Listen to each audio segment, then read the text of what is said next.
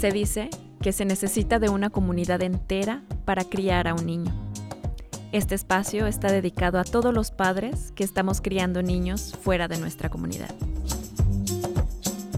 Mi lengua madre es el resultado de una profunda motivación por dar voz al choque cultural al que nos enfrentamos siendo padres en el extranjero. En este podcast presentaremos experiencias personales y un toque de ciencia en cada tema.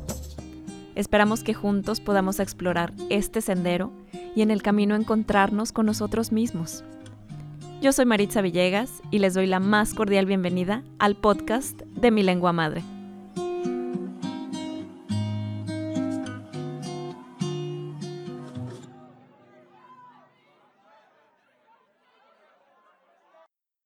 Hola, ¿qué tal? Bienvenidos a un nuevo episodio.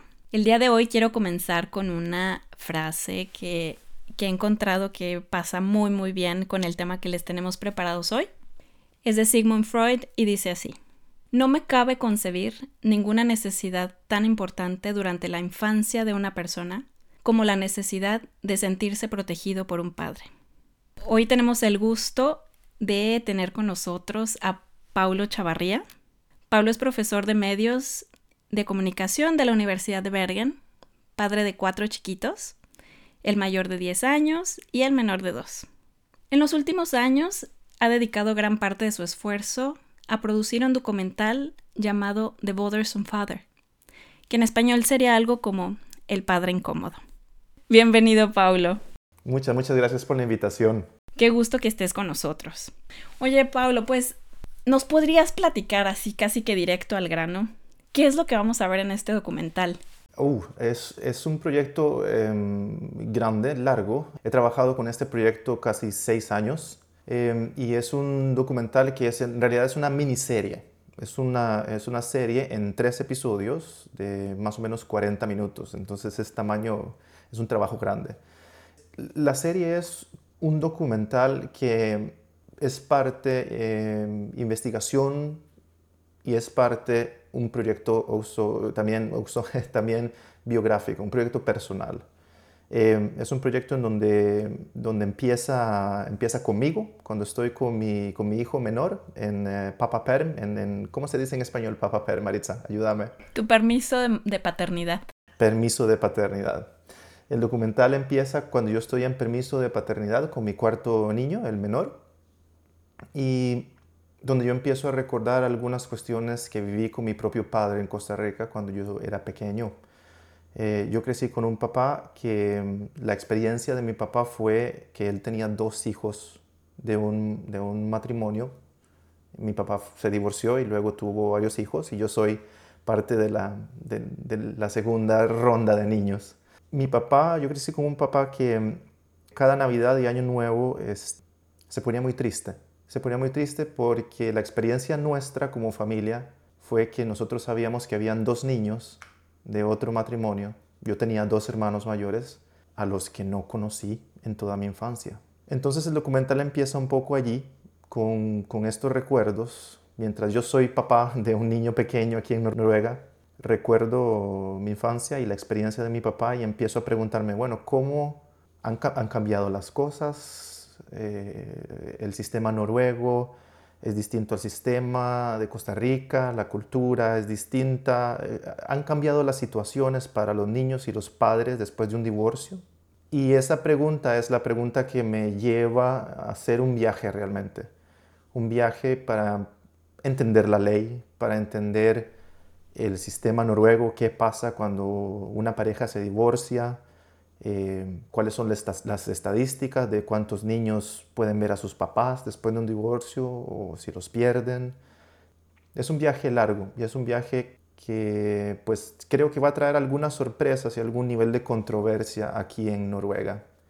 Porque mm, para saltar un poco a lo que encuentro en el documental es que pareciera que después de 40 años de que mi papá vivió lo que vivió, lo que experimentó, lo que él experimentó, 40 años después, en otro país, en uno de los países más igualitarios del mundo, pues hay muchas cosas que siguen igual. Igual tanto, tanto en, Costa Rica como en Noruega, entonces, o sea, haces la comparación a nivel a nivel cultural o a nivel solamente en cuestión de leyes? Las dos cosas, porque em, lo que encuentro es que las, dos cosas están unidas. La ley o la forma como la ley se practica muchas veces está ligada con, con la cultura, con cómo nosotros en Noruega vemos la figura paterna contra una figura materna y cómo el género a veces parece dar algunos resultados que no son muy favorables para que los niños puedan seguir teniendo contacto con sus padres.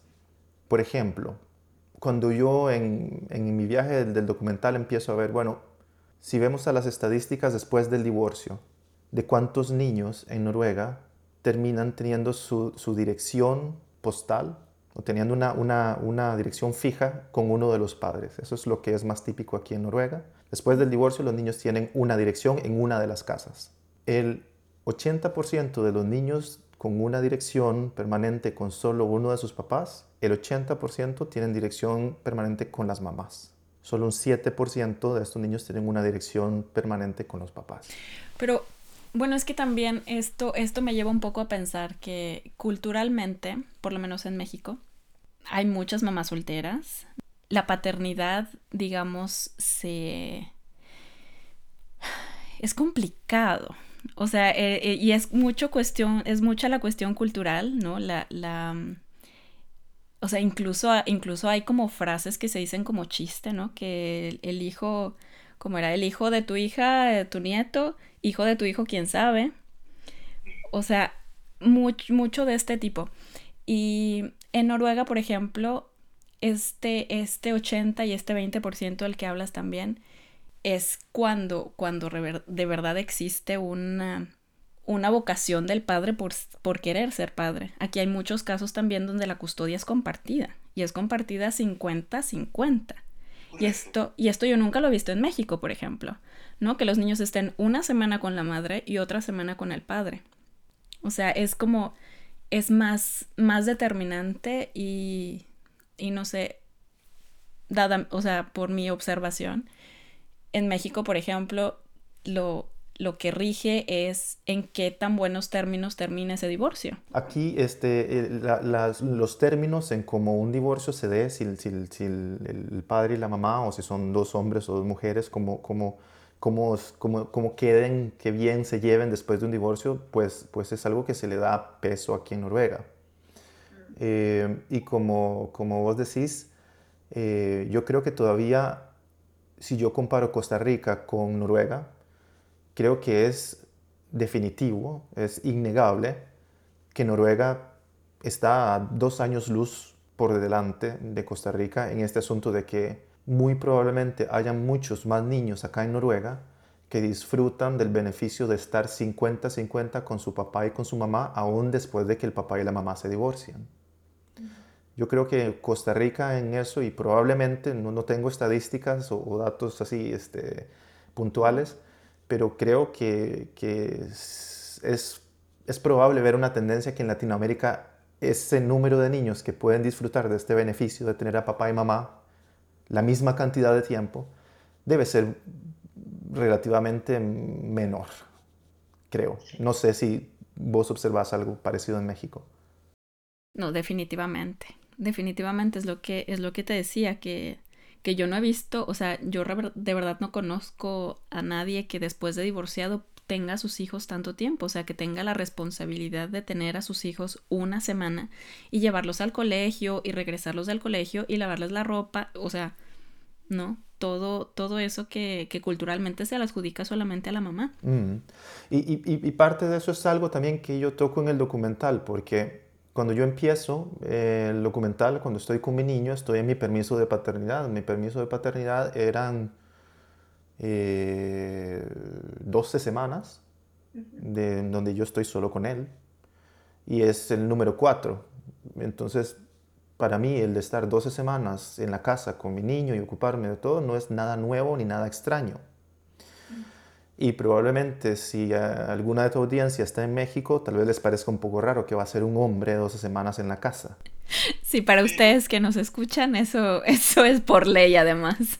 Eso es por ley y, y no es tanto, no es tanto em, eh, no es, es por ley, obviamente, pero también hay una historia aquí, en este país, de, de igualdad, de derechos humanos. Es una historia larga desde los 60 de la liberación eh, de las mujeres, de la liberación sexual, de, la planificación sexual, que cambió un montón de roles aquí en Noruega y nosotros, al menos yo cuando me mudo acá en Noruega, empiezo a ver estos asuntos, veo a los papás solos, con sus coches, con sus niños. El primer año que yo llegué acá, yo decía, qué maravilla, andan solos. No hay, no hay ninguna mamá, ni abuela, ni nadie. Están solos con sus niños. Están jugando, están tranquilos. Y yo pensaba en ese momento de estudiante acá en Noruega, yo, qué, qué maravilla. Porque es muy obvio, o fue muy obvio para mí que, que, habían, que habían llegado más largo acá en asuntos de igualdad, en asuntos de incluir al padre en el nacimiento de los niños, de incluir al padre en estos eh, permisos de paternidad, de que, de que se veía al padre como una figura de cuidado, de cariño, en la misma línea que las madres. Y eso es algo que digo en el documental. Pero cuando yo empiezo a recordar lo que pasó con mi papá y empiezo a encontrar información acá, pues resulta que hay aproximadamente, o sea, hay mucha gente que escoge este, este asunto del 50-50 de los niños, pero hay un 66% en donde los niños terminan con dirección solo con uno de los padres. Y la mayoría de esos, de esos casos son, son casos que terminan con la mamá. Entonces se me cae un poco, lo que, pasa, lo que me pasa a mí personalmente, y hablo un poco en el documental, es que se me cae un poco la cortina, se me cae un poco la fasada donde yo había idealizado a Noruega y empiezo a encontrar que, bueno, hay, hay, hay este, datos que son un poco problemáticos. alrededor de, ese, de esos 80% de niños que viven solo con la mamá, alrededor de 46 mil niños en Noruega no tienen ningún contacto con sus padres del todo. Y eso es algo que se sabe poco acá. Uno no piensa en Noruega en esos términos. Bueno, es que, es que realmente, a lo mejor no es una cuestión de cada persona que, quiera o no quiera ser parte de la vida de los niños, porque hay una, hay una responsabilidad. Si no es entonces algo personal, tendrá que ser por ley que, que estas cosas pasen. Eso es a lo que te refieres, a que, a que hay un sistema que favorece a lo mejor a las madres en este aspecto. Es interesantísimo y es tal vez un poco complicado, nada más decirme si se vuelve un poco técnico el asunto. Este, yo, yo pensaba, cuando, cuando yo empecé a, a, formar mi familia y a establecerme acá, yo pensaba, por la experiencia que había tenido de ver este asunto de la igualdad, que no había tanta diferencia y que qué maravilloso, eh, yo tenía la idea de que la ley decía que cuando los padres se divorcian, que los niños tienen igual derecho a los dos papás y que es 50-50, que es lo más normal que había yo pensado que era así, salvo que hubiera algún asunto grave, si, si se diera algún asunto de violencia o drogas o algo así, que, que, que alguna, alguna situación que, que, obviamente fuera en detrimento de los niños, entonces claro, los niños tienen que estar solo con un papá o con el otro papá y tener menos tiempo con, con la persona que tiene algunos problemas. Pero eh, resulta que no, resulta que la ley de Noruega dice, bueno, hay este, libertad, de ustedes pueden hacer lo que ustedes quieran cuando ustedes se divorcian, pero si ustedes, dos padres, no logran ponerse de acuerdo y tienen que llevar esto a la corte, pues resulta que la corte tiene que decidir en cuál de las casas el niño va a tener dirección permanente.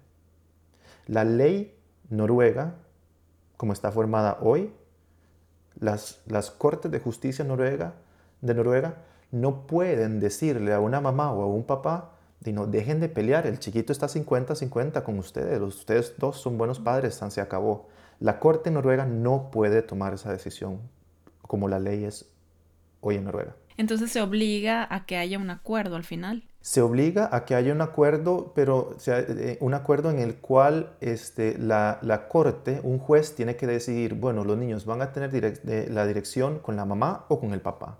Es decir, el sistema noruego, del sistema noruego tiene que decidir cuál va a ser un padre principal y cuál va a ser un padre que tiene menor capacidad de decisión en la vida de sus niños.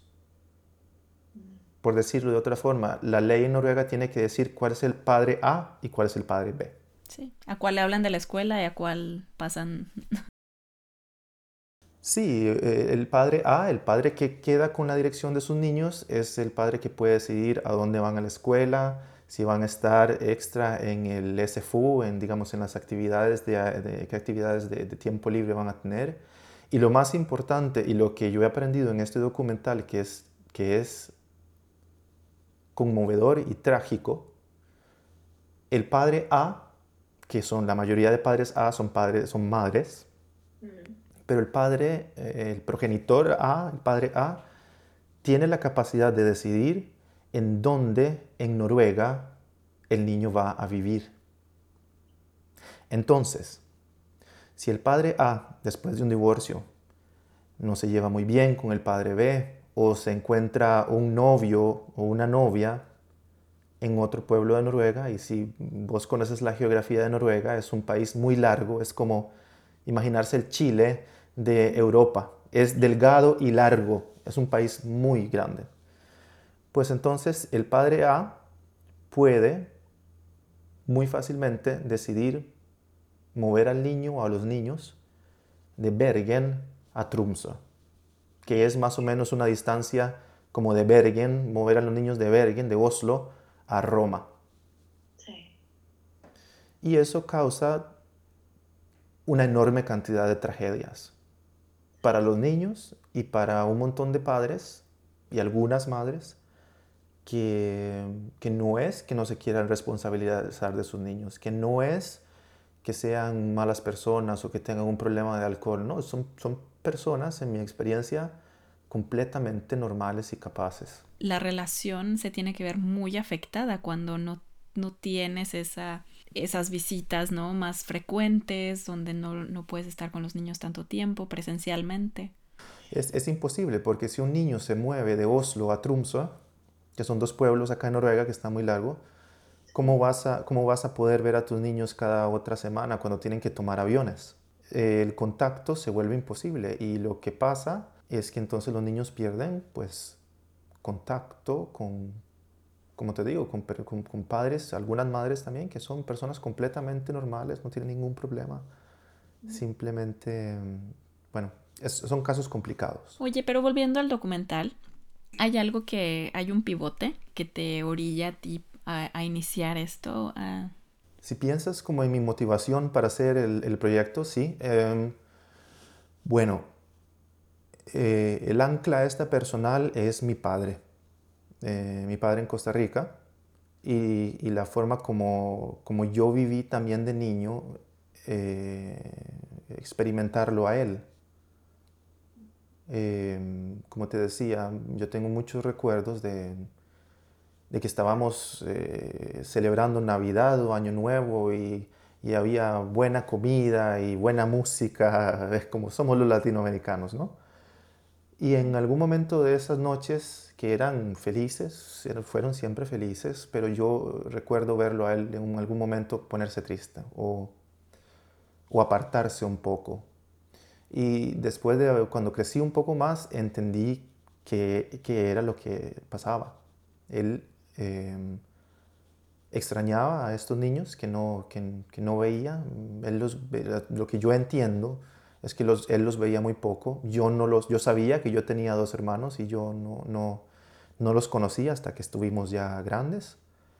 Eh, y pues bueno, yo creo que esa experiencia a mí me marcó de alguna forma porque como adolescente y luego en la universidad, pues yo fui, me gusta pensar que fui una persona, que todavía soy una persona que, que tiene una afinidad en este asunto de la, de la igualdad de género sí, yo creo que eso es lo que más me motiva y eso es alguna de las cosas que a mí me, me cautivaron cuando yo llegué a Noruega. Eh, este asunto que yo no tenía que sentirme ni demostrar ser un macho típico y a nadie le importa tampoco. Es una libertad y es una maravilla poder vivir como hombre con esta libertad de poder tener una masculinidad que no tiene que estar pegada a cierto tipo de estereotipos, porque aquí en Noruega me parecía, y me parece que hay un poco más de, de igualdad y de... Pues sí, yo creo que es algo ahí, algo de eso es lo que me impulsa a hacer este documental, porque yo tenía esta imagen idealizada y en algún momento, cuando yo empiezo eh, en, en un divorcio, cuando yo mismo me divorcio, tengo que empezar a entender la ley y tengo que autoeducarme en cómo es el sistema aquí en Noruega. Por dicha, yo, mis dos niños mayores, que son de un matrimonio anterior, yo los veo mucho, vivimos, eh, mis niños y mis niños y yo vivimos a dos kilómetros de distancia. Por dicha hay un muy buen contacto. Pero claro, cuando uno se divorcia, este, la responsabilidad que yo sentí en ese momento pues era de informarme y de empezar a leer. Y ahí es donde yo empecé a ver algunas cuestiones que por dicha no me tocaron a mí, pero claro que me afectan porque empecé a recordar lo que pasó con mi papá. Y entonces, cuando empiezo a informarme un poco más, bueno, de esto no es lo que yo pensaba que era Noruega, pues ahí empieza la idea de hacer un documental, porque precisamente yo pensaba que Noruega no era así. Y yo pensaba, yo pienso inclusive que creo que ni siquiera los noruegos saben qué tan grave es el asunto aquí en el país de la igualdad que ellos tienen. Pues esa es un poco la motivación. No, está súper interesante. Bueno, últimamente he leído también un poco acerca de este papel de la mamá latina, ¿no? De la mamá abnegada. Cuando yo fui madre, y no sé, o sea, de repente sí te cruzan esos pensamientos, ¿no? De, de que el, eres mejor mamá o, mejor papá, ¿sabes? Y bueno, en las cosas estas que he visto es que, que bueno, cuando tú haces eso, realmente lo que estás haciendo es, es eh, dejar a tus hijos huérfanos de padre. O sea, ¿no? Y es, y es algo muy grave, eh, es algo muy grave que desgraciadamente también está muy en nuestro ADN cultural. Y yo creo que, que este documental que tú estás haciendo tiene una importancia enorme para despertar la conciencia tanto en los padres como en las madres.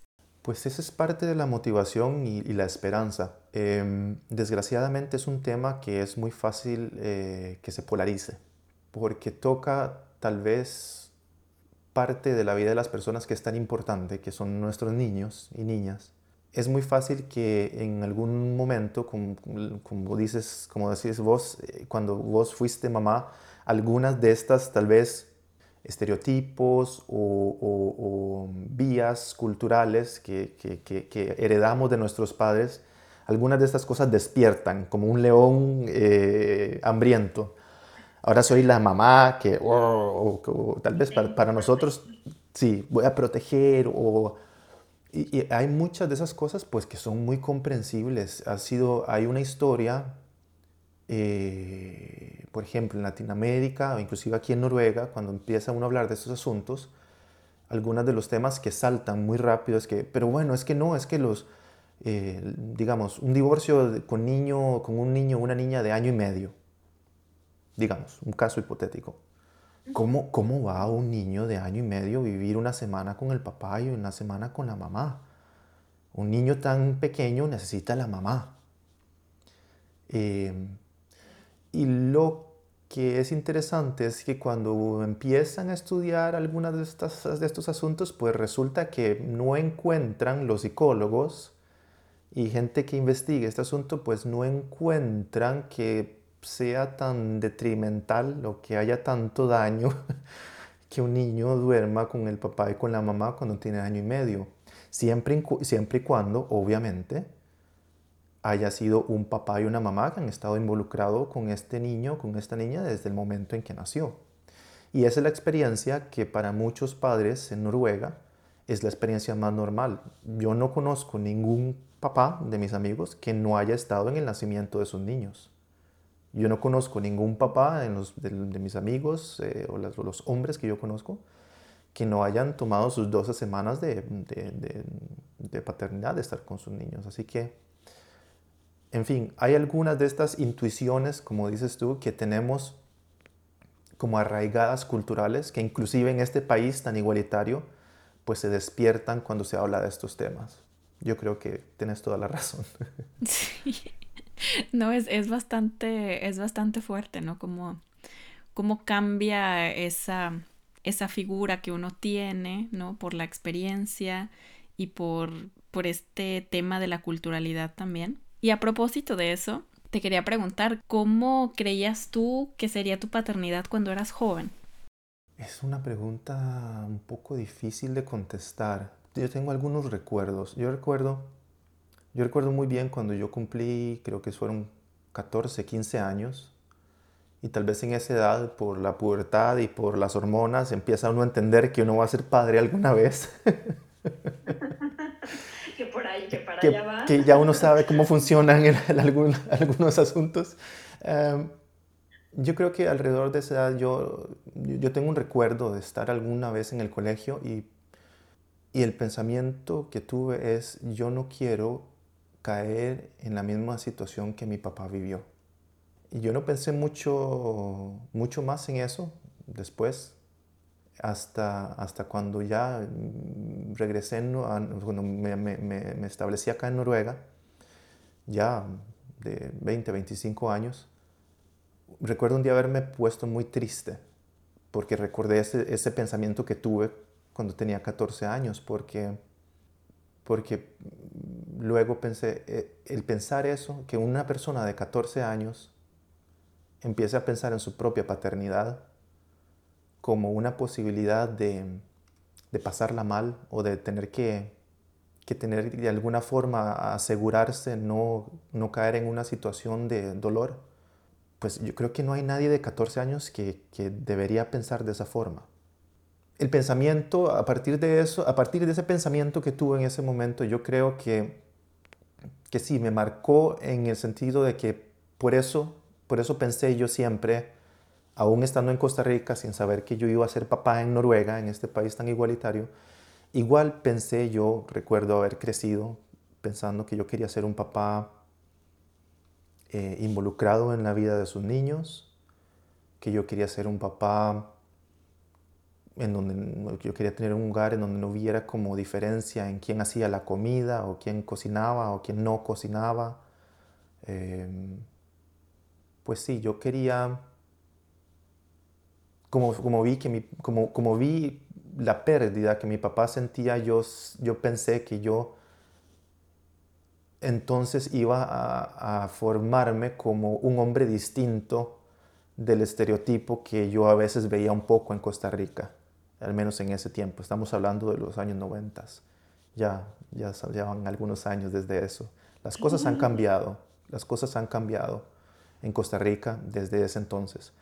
Pero sí, yo creo que sí me marcó en ese sentido de que yo sentí, pensé eh, o, tenía una, un objetivo de ser, de querer ser al menos o aspirar a ser un hombre un poco distinto de ese estereotipo. Pues bastante progresista, ¿no? Para, para esa edad y, sobre todo con lo que se veía también en, en la cultura. Entonces, a lo mejor estamos hablando de que no te identificabas tanto con esa figura paternal que tú veías en el resto, ¿no? No, para nada. Y en eso también, este, pues donde uno crece, vos, eh, cuando vos creciste en México, obviamente hay muchas cosas que uno aprende de sus padres o de la, y de la cultura, pero, pero, obviamente yo creo que la figura de, los padres o la, cultura en un hogar, en el hogar en donde creces, pues te marca indeleblemente.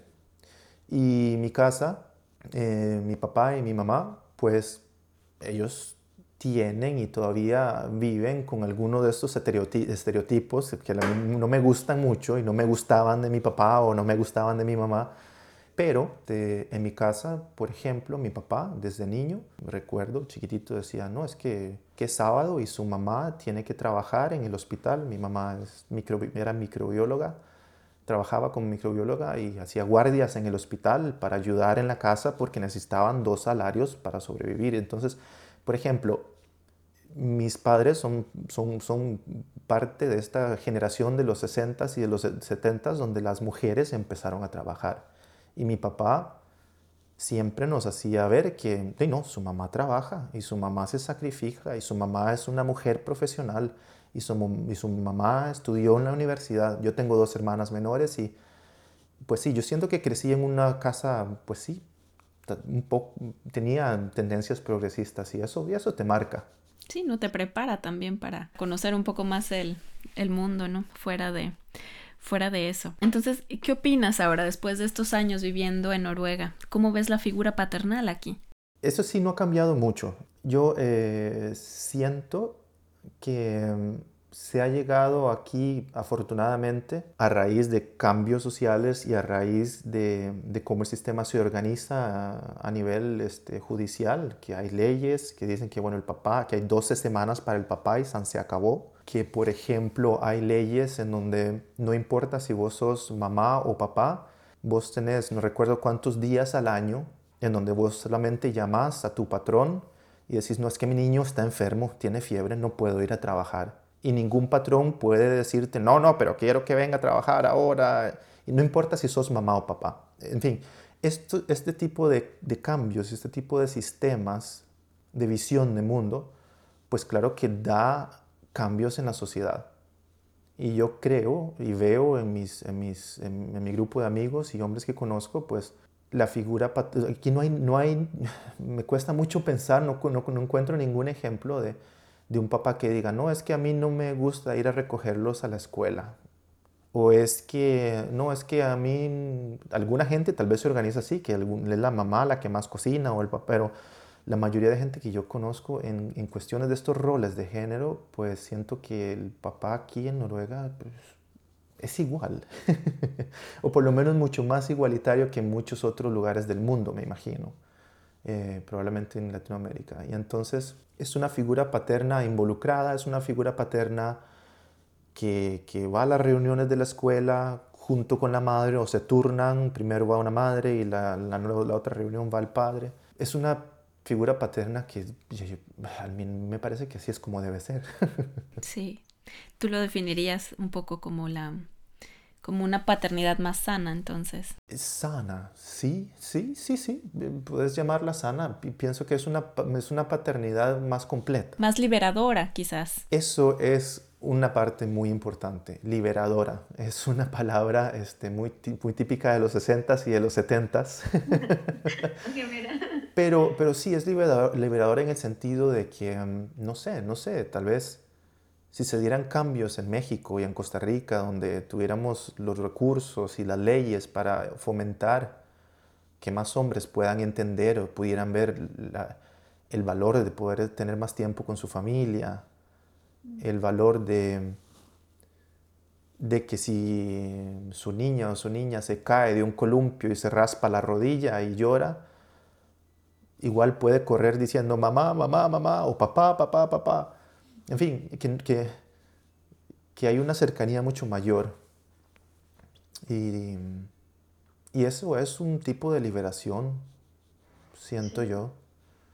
Y es, a final de cuentas, lo más importante, creo yo, y lo que se empieza a ver en muchos estudios, que es parte del documental también, que resulta que si los niños pierden contacto con uno de sus padres después de un divorcio, y si se empiezan a medir asuntos eh, años después, si se empieza a medir a estos niños que pierden contacto con uno de sus papás, si se empieza a medir cuáles son sus, eh, sus notas en la, escuela, cuál es el índice de delincuencia, qué tipo de nivel de estrés eh, se puede medir en la sangre de estos niños, pues resulta que los niños que tienen contacto con solo un padre, que la mayoría de las veces es la madre, pues estos niños en casi todas las investigaciones pues resulta que tienen más estrés, que tienen más índices de delincuencia, que tienen mayores índices de alcoholismo, que tienen menor salario como adultos. En fin, hay un montón de estadísticas que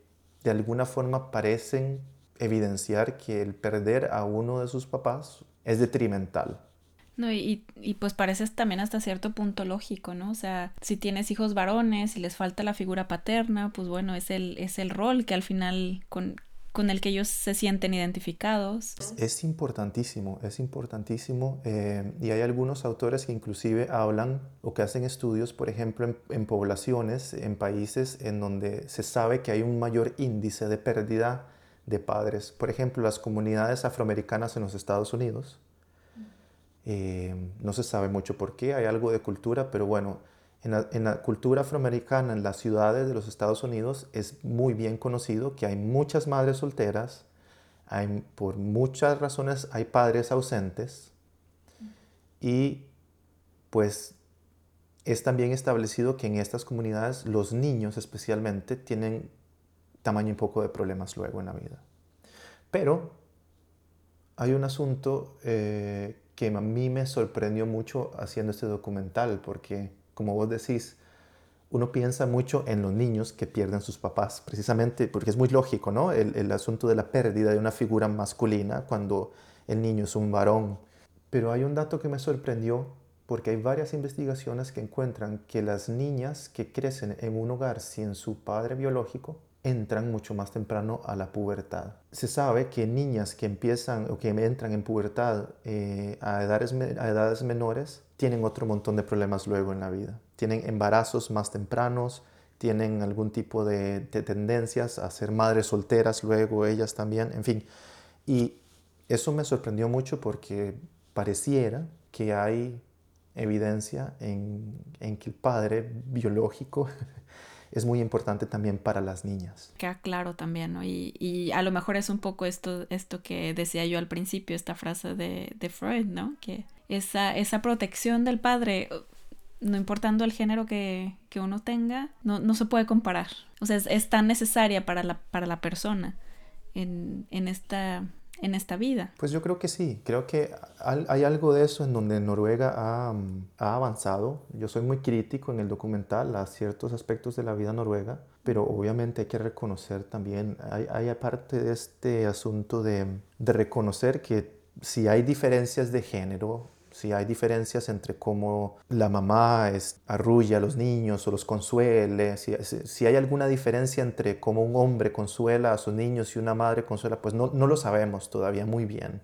No está muy bien establecido si hay tantas diferencias. Pero bueno, muchos, a muchas personas nos gusta mm, ver que tal vez, las, tal vez las mamás son un poco más suaves con los niños, mientras que los papás tal vez tienen otro tipo de juego, por ejemplo, que los papás se tiran al suelo y se revuelcan con los niños o que los, que los, o que los levantan, que los tira al aire, en fin.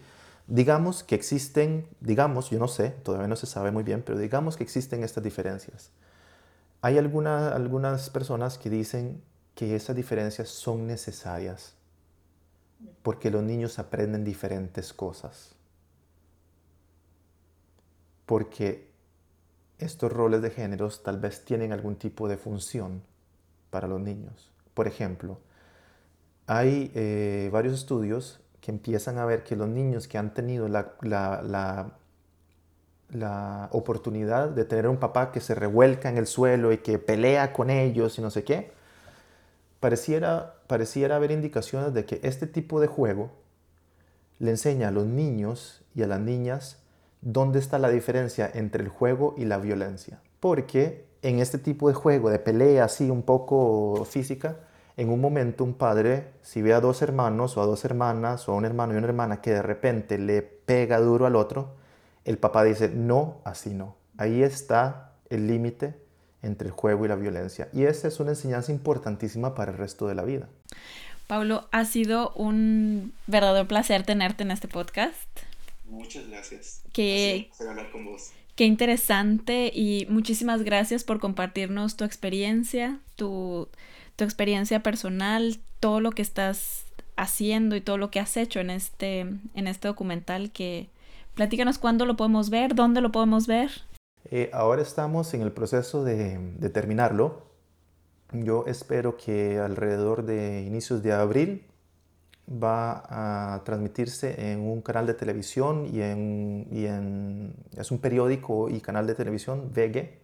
Entonces en VG y VGTV va a pasar probablemente a inicios de abril. Son tres episodios de 40 minutos. Y este, bueno, al inicio es solo en Noruega que va a estar disponible. Pero la idea es eh, después ver, vamos a hacer una versión que va a ser una versión de, de, festival de cine y pues bueno, vamos a, mandarlo alrededor a ciertos festivales a ver si, como decimos en Costa Rica, si nos dan pelota, si aceptan el, la, película o el film, el film en, en, festivales. Y pues bueno, veremos a ver en dónde, en dónde caemos. El, proyecto tiene eh, una página en Facebook. Si buscan en Facebook el título en inglés, está en inglés, de Bothersome Father. Ahí encuentran una página que pueden, que pueden seguir, donde voy a estar dando algún tipo de, de, noticias y de, de información con respecto del proyecto. Bueno, estaremos muy al pendiente y pues muchísimas gracias otra vez. Esperemos que, que, tenga mucho éxito, que seguramente lo va a tener. Bueno, pues gracias por esa labor y por esta plática tan enriquecedora. Es, es muy lindo hablar de estos temas que, que, normalmente no se hablan, ¿no? Que están ahí y que, y que están como el elefante, ¿no? En la casa. Te agradezco muchísimo. Gracias por la oportunidad, Maritza. Mi lengua madre es un proyecto que busca fortalecer los vínculos afectivos entre padres e hijos a través de su idioma y su cultura. Te invitamos a que nos visites en milenguamadre.com, así como en todas nuestras redes sociales, arroba mi lengua madre.